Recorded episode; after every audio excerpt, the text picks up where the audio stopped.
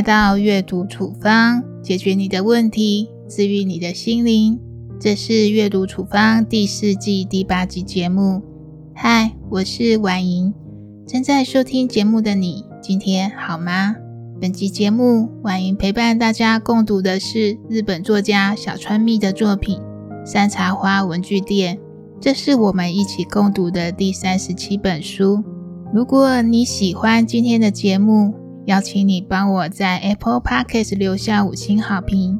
有任何想法或意见，请留言告诉我。想第一时间收到阅读处方的更新，非常欢迎订阅节目。节目开始喽！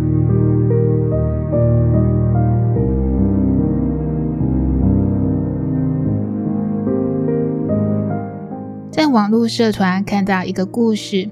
最近大人小孩都宅在家里，一个妈妈为亲子关系很烦恼。她和孩子没讲两句话就吵架，她不知道该怎么跟孩子好好相处，感觉身心俱疲。会感觉身心俱疲，通常是因为心中放不下某些执念，执着努力付出，可是一直得不到想要的结果，就会增加身心的负担。我自己也是在这种状态底下遇到今天的处方书目。让我们打开今天的处方书目——山茶花文具店。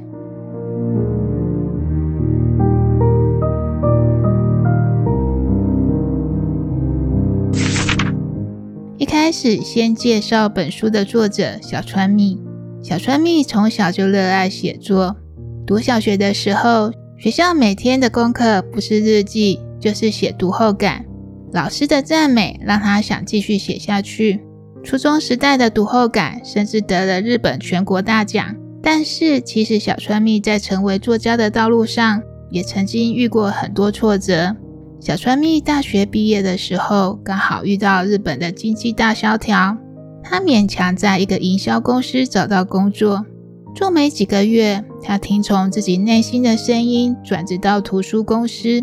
开始了杂志编辑的工作，可是才刚刚完成手上第一个工作，杂志就停刊了，他也失去了工作。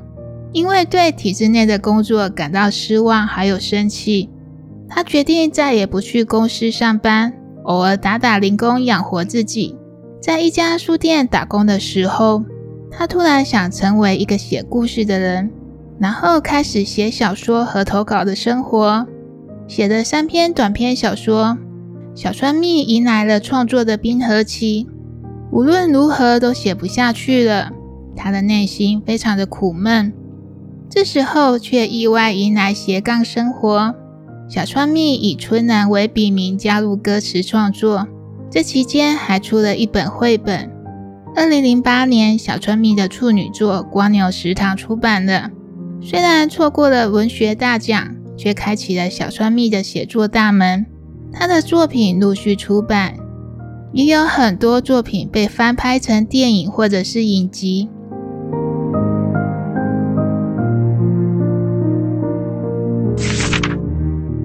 以下的内容我会用两个部分来介绍山茶花文具店的故事。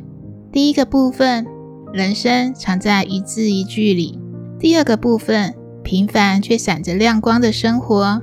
先说第一个部分，人生藏在一字一句里。雨光家族的职业是代笔人，这个代笔的工作是世代相传的，而且只传女不传男。女主角鸠子是第十一代的传人，住在山丘里的一间房间里。鸠子每天起床，在水壶里装满水，放在火炉上煮滚。趁着烧开水的时间，还会趁这段时间做做家事，接着就静静等待来委托他代笔的人给死去宠物的吊唁信、宣布离婚的公告信、拒绝借钱的回绝信、写给闺蜜的绝交信。一封封代笔信是客人们最真实的生活，也是一节节人生的课堂。为了让蜂蜡发出蜜糖般的甘甜香气。鸠子会花时间慢慢的烘烤，为了传达纯净温柔的心情，就只会拿出沉睡多年的玻璃笔，为了表达坚定的心意，就只会努力练习镜像文字。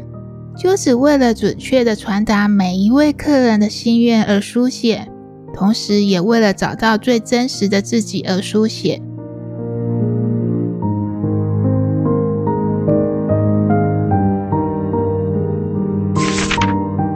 接下来说第二个部分：平凡却闪着亮光的生活。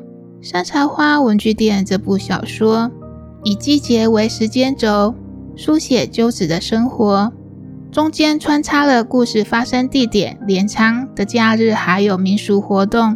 读完一本书，有种陪伴主角鸠子度过一年四季的感觉，代入感非常的强烈。虽然书写的都是鸠子的平凡生活。但是别忘了，越是平凡的生活里，越是闪着亮光。其中让我印象最深刻的就是鸠子和外婆上代的相处模式。鸠子四岁半时，就在外婆的教导下学会了所有的片假名。六岁开始使用文房四宝，一直疯狂的练习，练习到闭着眼睛也能画出完美的圆圈圈。小学三年级的时候，开始练习汉字。包括行书还有草书，鸠子的童年可以说都是在练字中度过。别的孩子在玩乐的时候，他全部都在练习写字。加上外婆对鸠子非常的严格，导致鸠子非常的排斥外婆，甚至爆发激烈的语言冲突。两个人之间有一道怎么也跨不过去的鸿沟，直到外婆去世也没有消失。有一天，鸠子在整理房子时，意外看到外婆给自己留下的一百二十三封信时，他拼命吃着眼前的菜，以免感情溃堤。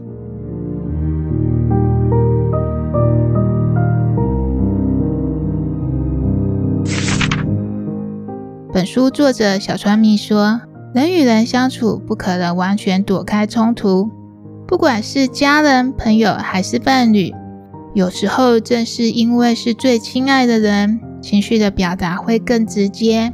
其实，很多关系都是在碰撞中相知，在冲突中相爱，在理解中共情。因此，冲突也是深爱彼此最好的证明。差异带来的冲突是难免的，也是一个促成亲子更深理解和相爱的好机会。冲突的解决不在于谁输谁赢，谁对谁错。而是谁能为了爱而向对方走近一步？有时候，当两个人都坚持自己的想法时，要分开一段时间，冷静以后就有不一样的想法。然后别忘了，家是一个讲爱的地方，不是一个讲理的地方。